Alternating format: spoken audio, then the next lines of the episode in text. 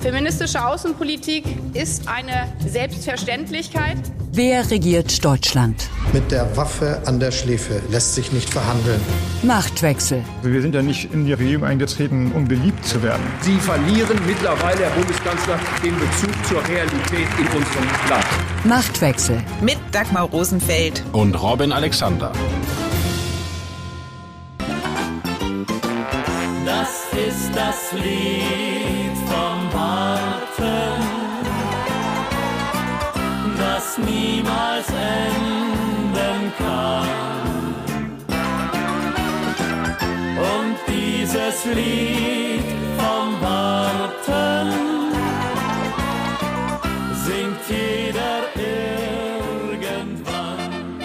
49 Stunden hat die Republik gewartet, bis der Koalitionsausschuss der Ampel ein Ergebnis vorgelegt hat. Zum Vergleich, um sich auf einen neuen Papst zu einigen, brauchte das Konklave der Kardinäle in Rom bei der Wahl von Franziskus 26 Stunden. Dass es fast drei Tage dauerte, bis über dem Kanzleramt, um im vatikanischen Bild zu bleiben, weißer Rauch aufstieg, hat damit zu tun, dass SPD, FDP und Grüne über nichts weniger als die klimapolitischen Glaubenssätze ihrer Regierungskoalition verhandelt haben. Wie radikal dürfen die Schritte hin zu einer CO2-freien Gesellschaft sein, die Deutschland bis zum Jahr 2045 werden soll? Ob das 16-seitige Ergebnispapier, das Dienstagabend unter der Überschrift Modernisierungspaket für Klimaschutz und Planungsbeschleunigung vorgelegt wurde, der große Wurf ist oder ob es am Ende viel Rauch um nichts war, Darum geht es in dieser Folge von Machtwechsel. Außerdem sprechen wir über die machtarithmetische Verschiebung in der Ampel. Nicht mehr die FDP ist der Störenfried in einem eigentlich rot-grünen Bündnis, sondern jetzt sind es Liberale und Sozialdemokraten, die Seit an Seit stehen, während die Grünen für sich kämpfen und auch mit sich. Oder wie deren Parteivorsitzende Ricarda Lang sagte, zufrieden geben kann man sich mit dem, was auf dem Tisch liegt, noch nicht. Aber das waren jetzt äh, zweieinhalb Tage, äh, die das Land die nächsten Jahrzehnte verändern werden, die dafür sorgen, dass wir ein starkes Land bleiben, dass die Jobs der Zukunft hier geschaffen werden kann, dass wir eine gute Infrastruktur haben, dass wir wesentlich schneller werden bei Planungs- und Genehmigungsverfahren, dass wir beim Klimaschutz vorankommen. Also das hat sich gelohnt, auch wenn ich weiß, dass zweieinhalb Tage natürlich verdammt lang sind. So SPD-Chef Lars Klingbeil in den Tagesthemen. Was sind schon zweieinhalb Tage, wenn es um künftige gute Jahrzehnte für Deutschland geht? Das ist Klingbeils Versuch, schön zu reden, was in der Öffentlichkeit eben nicht als ambitionierte Gestaltungspolitik wahrgenommen wurde, sondern als Ausweis der Zerstrittenheit der Koalition. Robin, das, was sich da in den vergangenen Tagen abgespielt hat, lässt sich das noch schönreden? Und vor allem, ist das Ergebnis nun die Weichenstellung für ein starkes Land, um Klingbeils Worte zu benutzen? Nee, das lässt sich nicht schönreden, weil ähm, die haben ja so diverse Anläufe gemacht, dann äh, die, diese Ewigkeit der Sitzung zu verklären. Ne? Also nach dem Motto, jetzt haben wir gesellschaftliche Strömungen befriedet und da werden sich alle noch ewig dran erinnern. Und davon sollte man kein, kein Wort glauben. Das war auch ganz anders geplant. Das war geplant, dass man sich Sonntagabend trifft, dass man Montagmorgen ein Ergebnis hat, damit in die Parteigremien gehen kann. Das ist ja keine unwichtige Sache, weil Koalition funktioniert ja so, dass man dann in diese Parteien rückkoppeln muss und dann Dienstag in die Fraktion. Und das ist ja alles gerissen worden. Die ganze Terminplanung ist gerissen worden und damit auch so ein bisschen die das demokratische Verfahren, ja. Und jetzt hat man 16 Seiten vorgelegt. Am Ende mussten sie noch kürzen, weil ähm, Montagabend waren sie zwischenzeitlich schon mal bei 19,5. Und natürlich findet man in diesem Papier Dinge, die sinnvoll sind. Aber dass das jetzt das Ding wäre, ein, ein Ruck geht durch Deutschland, ich glaube, das meint der Klingbeil auch nicht selber ernst. Bevor wir über die Inhalte reden, Robin, ähm, einmal noch das Atmosphärische. Wie hat man sich das vorzustellen, was da hinter den verschlossenen Türen im Kanzleramt vor sich gegangen ist? Im Ton und in der Härte der Debatte? Na, nach allem, was man hört, haben sie sich nicht angeschrien. Aber der Versuchsaufbau ist ja bei sowas so, es gibt da sozusagen ein, eine Art Plenum des Koalitionsausschusses, wo alle reden und dann gibt es immer Momente, wo sich weniger Leute untereinander unterhalten und versuchen, Einigungen vorzubereiten. Und dann gibt es noch Textarbeit. Also wie viel von dem, was besprochen wird, muss sich in diesem Dokument dann finden. Und das Interessante ist, dass die Grünen auf Textarbeit bestanden haben, viel mehr als Olaf Scholz wollte. Also Olaf Scholz hätten Absprachen gereicht und die Grünen wollten immer wieder aufschreiben, aufschreiben, aufschreiben. Zum Schluss haben sie noch ein bisschen gekürzt. Zwischendurch waren sie nämlich schon bei mehr Seiten. Jetzt sind es 16 Seiten, eigentlich auch eine Menge. Und das zeigt, glaube ich, auch, dass die Grünen nicht mehr vertrauen, dass Absprachen eingehalten werden, weil wie im richtigen Leben, wenn man sich was schriftlich geben lässt, hat man Angst, dass die mündliche Zusage nicht reicht. Morgens schon wissen, was heute wichtig wird. Kein Problem mit dem Bild News Update. Ob Wirtschaft, Politik, News, Show, Sport oder Promis, damit bleibt ihr immer auf dem Laufenden. Viermal täglich neu auf Spotify, Apple Podcast, Amazon Music, Google und überall, wo es Podcasts gibt. Eine Sache, die gestreut wurde aus dem Koalitionsausschuss von interessierten Kreisen natürlich, ist, dass Habeck und Baerbock gar keine Prokura zum Verhandeln hatten, sondern immer wieder es vor allem Katharina Dröge und Frau Hasselmann waren, die da eigentlich verhandelt haben. Den Spin habe ich auch gehört, sowohl von FDP-Seite als auch von sozialdemokratischer Seite. Von grüner Seite wird dem aber sehr heftig widersprochen. Und ich neige dazu, diese Erzählung der grünen Uneinheitlichkeit auch mit einem Gramm Salz nur zu nehmen. Prinzipiell haben die Grünen natürlich das Problem, dass sie als einzige kein definiertes Führungszentrum haben. Ne? Also bei der FDP ist Lindner der entscheidende Mann, bei der SPD ist es Kanzler Scholz und die Grünen haben halt das Problem, dass sie zwei exponierte Figuren haben, Frau Baerbock und Herrn Habeck, die beide Kanzler werden wollen und beide darauf achten, dass der andere ihn in der öffentlichen Wirkung nicht zu sehr enteilt. Also ist in diese grundsätzliche Wahrheit, ist dieser Spin rein erzählt worden, dass sie auch in diesem Koalitionsausschuss sich nicht einig waren. Aber um das, was es da ja jetzt ging, Klimaschutz, Heizung, das ist ja alles Kernthema Habeck. Also auch da, wenn Habeck da keine Punkte macht, dann ähm, kann er ja auch nicht reüssieren, weil er, er ist der Klimaminister, so versteht er sich ja auch. Deshalb glaube ich nicht, dass die linken Grünen ihn an dieser Stelle zur Entschlossenheit zwingen mussten. Dass es so lange gedauert hat, hat zum einen daran gelegen, dass es sehr viele Streitpunkte gab, die man vor sich hergeschoben hat und die jetzt gelöst werden mussten. Wir reden auch gleich noch darüber, was man denn tatsächlich gelöst hat. Und zum anderen ist da ja ein Thema aufgekommen, was wir alle gar nicht so auf dem Plan hatten, nämlich die große Frage Klimaschutzgesetz und die Sektorenziele. Und das hat sich ja offenbar in den Verhandlungen als der Knackpunkt erwiesen, wo sich vor allem die Grünen verkämpft haben und gekämpft haben. Also der Streitpunkt ist ja, wie die CO2-Einsparungen in den einzelnen Bereichen wie Verkehr, Gebäude erbracht werden müssen. Und bisher war es so, dass jeder Sektor bestimmte Ziele hatte und die musste er auch erfüllen. Das ist eine Vorgabe, die übrigens auf das Klimapaket zurückgeht, das die Große Koalition 2019 verabschiedet hatte. Jetzt will man die Einhaltung der Klimaziele sektorenübergreifend erfassen. Das heißt, die strenge gesetzliche Bindung für die einzelnen Bereiche, die fällt weg. Und war es bisher so, dass bei Nichteinhaltung der Klimaziele jeder einzelne Sektor gesetzlich verpflichtet werden konnte, sofort Programme zur Reduktion aufzulegen? So guckt man sich jetzt den CO2-Ausstoß aller Bereiche an. Wenn ein Sektor ein Ziel reißt, kann das durch einen anderen Sektor ausgeglichen werden.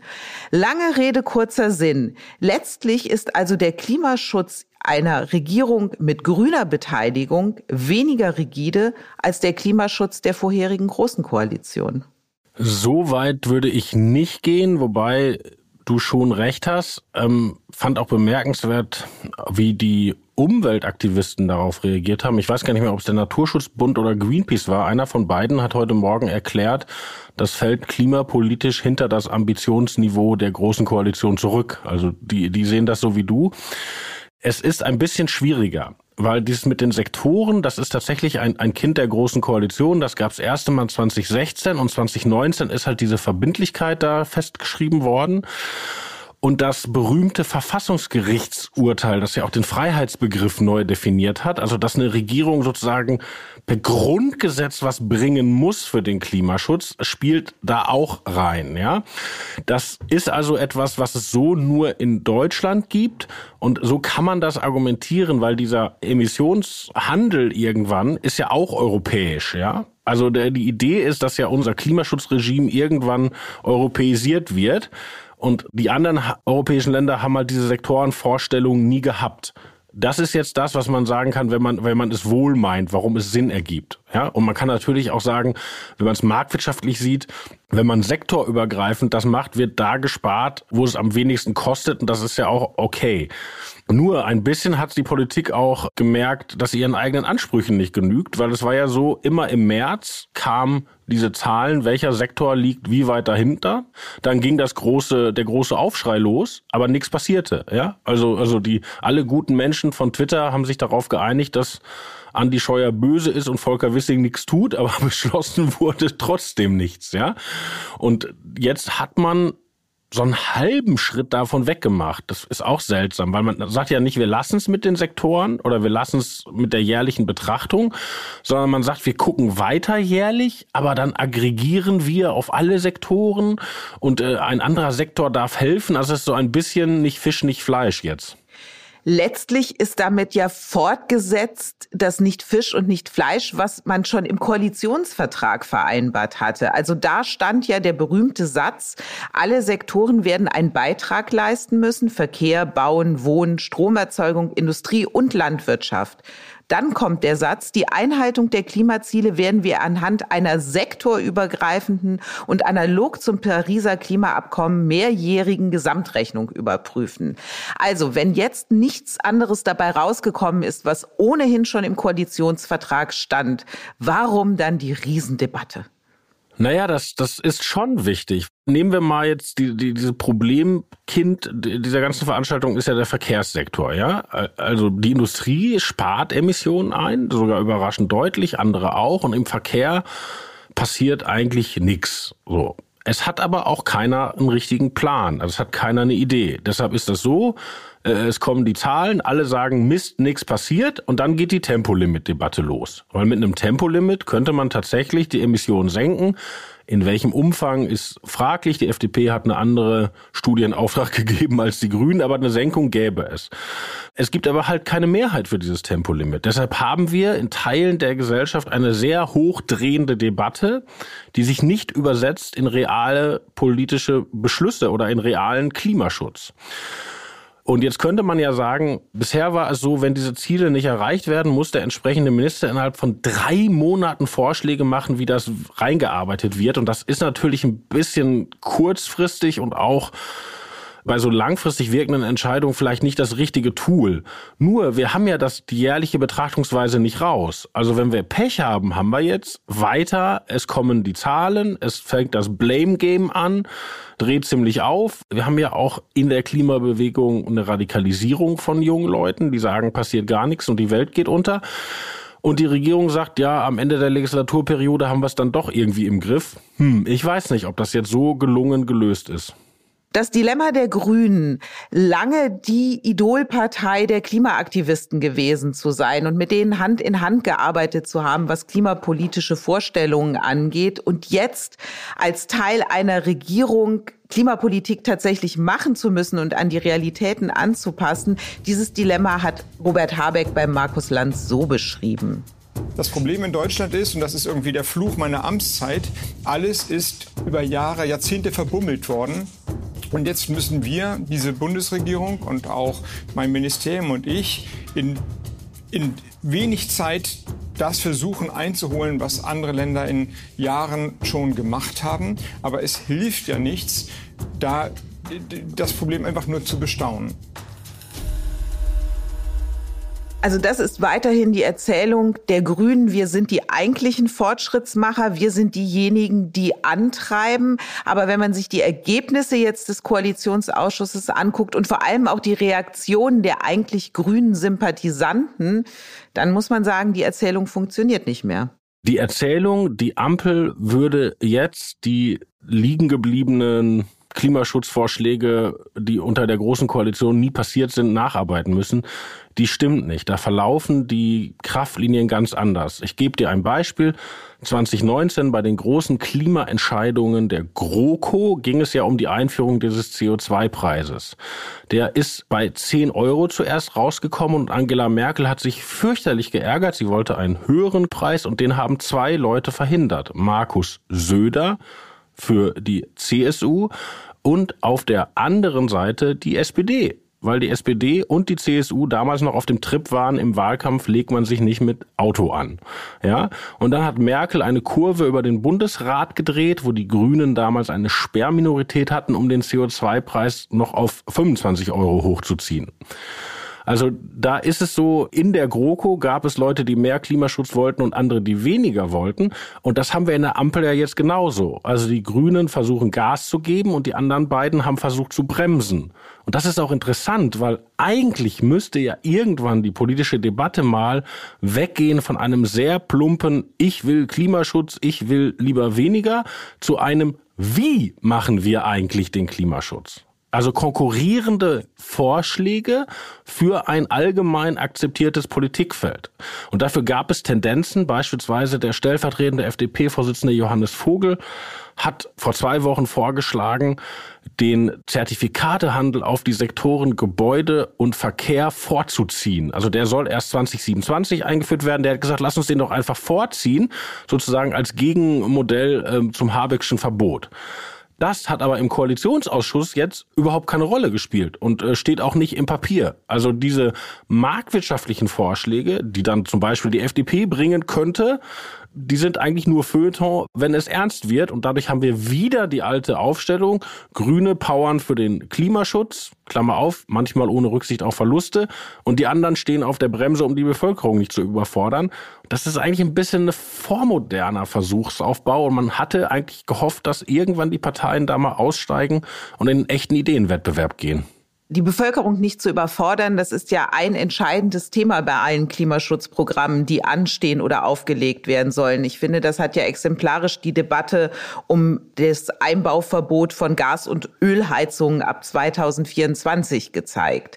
Und das war ja auch ein Thema im Koalitionsausschuss, also ein Thema, über das in der Öffentlichkeit wochenlang jetzt gestritten wurde sollte gelöst werden. Und wenn man sich jetzt das 16-seitige Papier anguckt, das in ganz vielen Punkten sehr detailliert ist, bei der Heizungsdebatte und der sogenannten Wärmewende bleibt es dann doch wieder vage.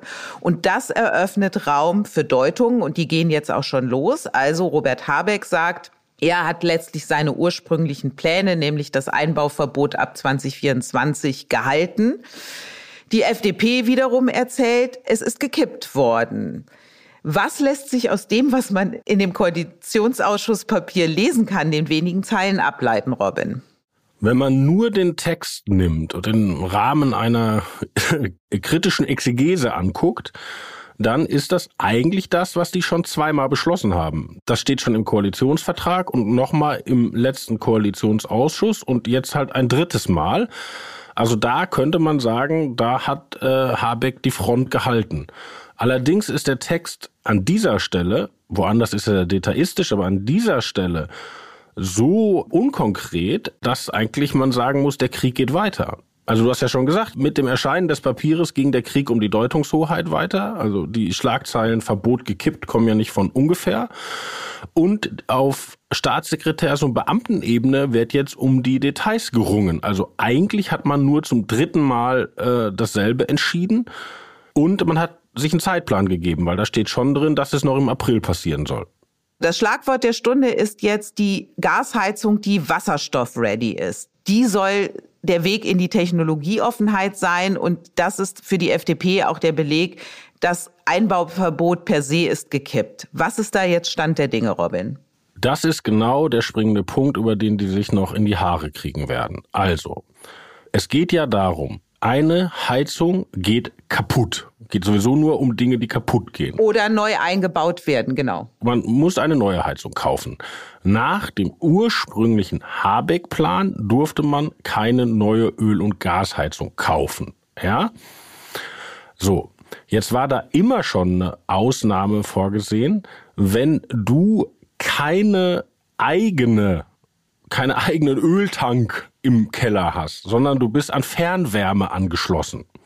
Oder du wirst in den nächsten drei Jahren an Fernwärme angeschlossen, dann musst du dir keine Wärmepumpe kaufen, sondern schreibst einen schönen Brief, wo drin steht, ich werde in drei Jahren an die Fernwärme angeschlossen und die Fernwärme hat auch diese 65 Prozent erneuerbare Energien und dann bist du aus dem Schneider. So, das ist sozusagen noch Konsens. Interessant ist aber, wenn du halt weiter Gas verbrennst, und jetzt, laut Papier, kannst du das theoretisch auch machen, wenn du, indem du Wasserstoff da hast, ja. Du müsstest also eine Heizung kaufen, die Gas verbrennt, aber auch Wasserstoff verbrennen kann. Wasserstoff ready. So. Und da hat ja Herr Dürr, der Fraktionsvorsitzende der FDP, am Abend nach dem Koalitionsausschluss bei Markus Lanz gesagt, wenn Sie sich diese Heizung kaufen, die halt Wasserstoff ready ist, dann sind Sie aus dem Schneider. Wenn man jetzt aber im Wirtschaftsministerium nachhört, dann sagen die, nee, nee, da bist du gar nicht aus dem Schneider, weil du musst dir diese Wasserstoff Ready-Heizung kaufen und du musst nachweisen, dass die in absehbarer Zeit auch mit Wasserstoff beliefert werden kann.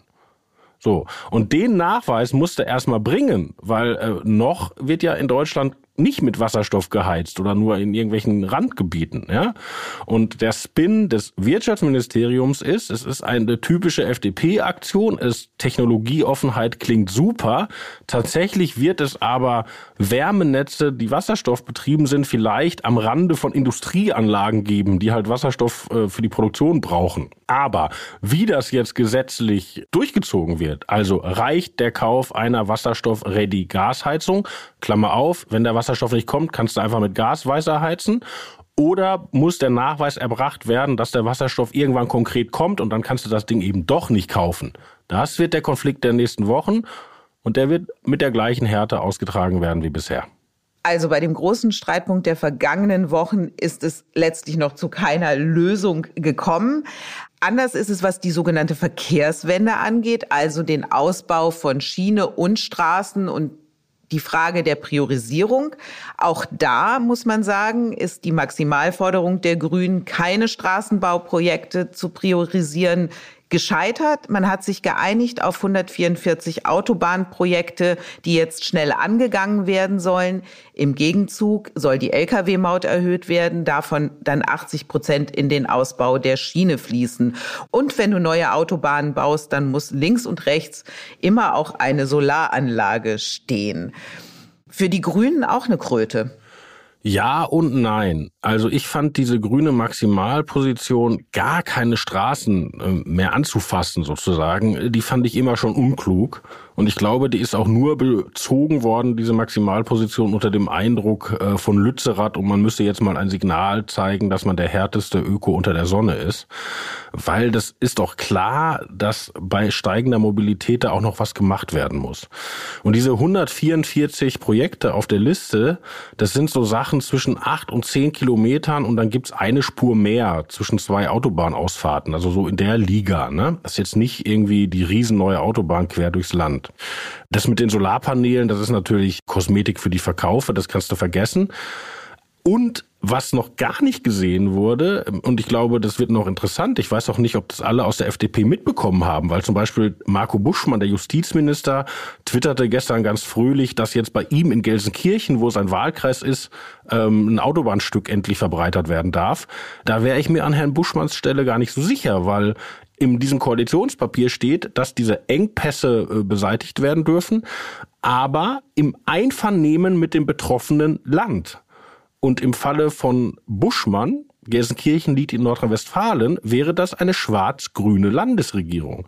Also gibt es immer noch grüne Koalitionspartner in den Ländern, die immer noch sich äh, vor den Autobahnausbau werfen können und diesen weiter verschleppen können. Also ist der Konflikt von Bundes- auf Landesebene verschoben worden. So kann man es auch lösen, oder? Jo. Das andere, was unter der Überschrift Beschleunigung steht, das ist der Flächenausgleich bei Bauprojekten. Da soll es künftig eine finanzielle Kompensation geben und es soll von Bundesebene aus geregelt werden. Das heißt, wir werden künftig auch noch eine neue Behörde bekommen? Ich glaube, es gibt da schon so Agenturen, die das machen, ähm, weiß ich aber. Auf Landesebene, ne? Ja, das weiß ich gar nicht. Aber das ist ein etwas, was man mal loben kann. Ich finde, das ist äh, richtig eine kluge Auflösung eines völlig unterschätzten gesellschaftlichen Konfliktes. Weil es geht ja darum, dass der Aufbau von Infrastruktur im Konflikt steht mit dem Naturschutz. Auch oder sogar gerade, wenn es um Infrastruktur für die Energiewende geht. Denk mal an die ganzen Windanlagen. Also diese, diese Idee, die immer noch durch die Bevölkerung geistert, die Energiewende wäre so ein Zurück zu Mutter Natur und das wäre dann alles wieder so heimelig und man wäre wieder in Heideggers Zeiten angelangt. Das Gegenteil ist ja der Fall. Wir werden mehr Technik in der Landschaft haben. Wir werden auch mehr Beton in der Landschaft haben. Ja, so. Und dieser Widerspruch Energiewende, Infrastruktur, Naturschutz, der hat diese Projekte ja auch massig verzögert. Und dass man jetzt sagt, man setzt das neu auf. Also man gibt nicht auf die Idee, dass wer etwas zu betoniert irgendwo anders was aufreißen muss, sondern man organisiert das nur klüger. Das äh, finde ich gut. Wir haben jetzt viel über die Rolle der Grünen in diesem Koalitionsausschuss gesprochen und auch über die Rolle der FDP. Da gibt es aber noch die Kanzlerpartei, die SPD, und man hat das Gefühl, der Kanzler hat zugeschaut? Also der Kanzler hat immerhin die Sitzung eröffnet und er hat am Anfang erstmal einen Vortrag gehalten. Und dieser Vortrag ging dem Vernehmen nach um Umgangsformen in der Koalition. Also er hat sozusagen allen ins Gewissen geredet, äh, wie man übereinander redet, wie man miteinander arbeitet. Dass das überhaupt nötig war, sagt schon einiges. Und das ist natürlich so, das kann wirken, aber richtig was Substanzielles ist das nicht. Und dann wurde noch ein zweiter Vortrag nachgeschaltet, der ist noch interessanter. Der Finanzminister hielt einen Vortrag, wie er sich so die Haushaltslage vorstellt. Aber auch das blieb Appellcharakter. Und das ist ja bemerkenswert, weil der Haushalt ist ja die in Zahlen gegossene Regierungspolitik. Ja, und immer noch haben die sich ja nicht darauf geeinigt, wer wie viel Geld ausgeben will. Und ein Appell von Christian Lindner, wie er sich das so vorstellt, und alle nicken, ist ja ein relativ seltsamer Ersatz dafür, dass man hinterher sich auf Zahlen geeinigt hat. Und das steht sowieso wie, wie ein Schatten über diesem ganzen Koalitionsausschuss, dass das Finanzministerium drei Minuten nachdem das Papier draußen ist, äh, twittert, alles wäre nicht haushaltsrelevant. Ja, das ist schon irre, weil haushaltsrelevant ist in der Politik halt eigentlich das Wort für relevant relevant. Und ähm, dass man da gar nichts gemacht hat, hm. Diese Ansprache des Kanzlers, Robin, hat die was bewirkt in der Koalition? Das werden wir ja erst in den nächsten Tagen und Wochen sehen. Also ich glaube schon, dass die verstanden haben, dass was entglitten ist. Also jetzt mal krassestes Beispiel, dass Wolfgang Kubicki äh, Robert Habeck mit Putin vergleicht. Das ist ja indiskutabel. Da findet man ja auch keinen in FDP, der sagt, das wäre eine gute Idee gewesen. Ja, aber die müssten eigentlich auch mal drüber reden, ob ähm, jetzt hätte ich fast äh, altmodisch gesagt, ein Männerwort ein Männerwort ist, weil der ganze Komplex äh, Heizungen, den haben die ja schon zweimal durchgekaut. Das ist jetzt das dritte Mal, ja.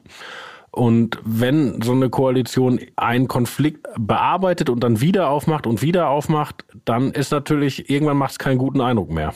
Das heißt ja auch, nach dem Koalitionsausschuss ist vor dem Koalitionsausschuss, weil was bis zum Sommer jetzt diese Regierung begleiten wird, ist eben die große Frage, welche Projekte sollen finanziert werden, welche Ministerien bekommen wie viel Geld.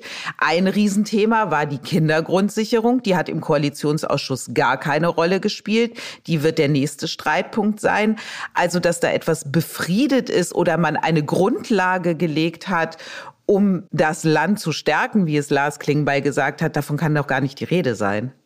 Naja, es ist eigentlich ähm, noch krasser, weil selbst für die Dinge, die jetzt in diesem Koalitionsausschuss vereinbart worden sind, gibt es keine Finanzierung. Also ich gebe dir ein Beispiel. Da steht drin, die Bahn kriegt 45 Milliarden Euro. Ja, so.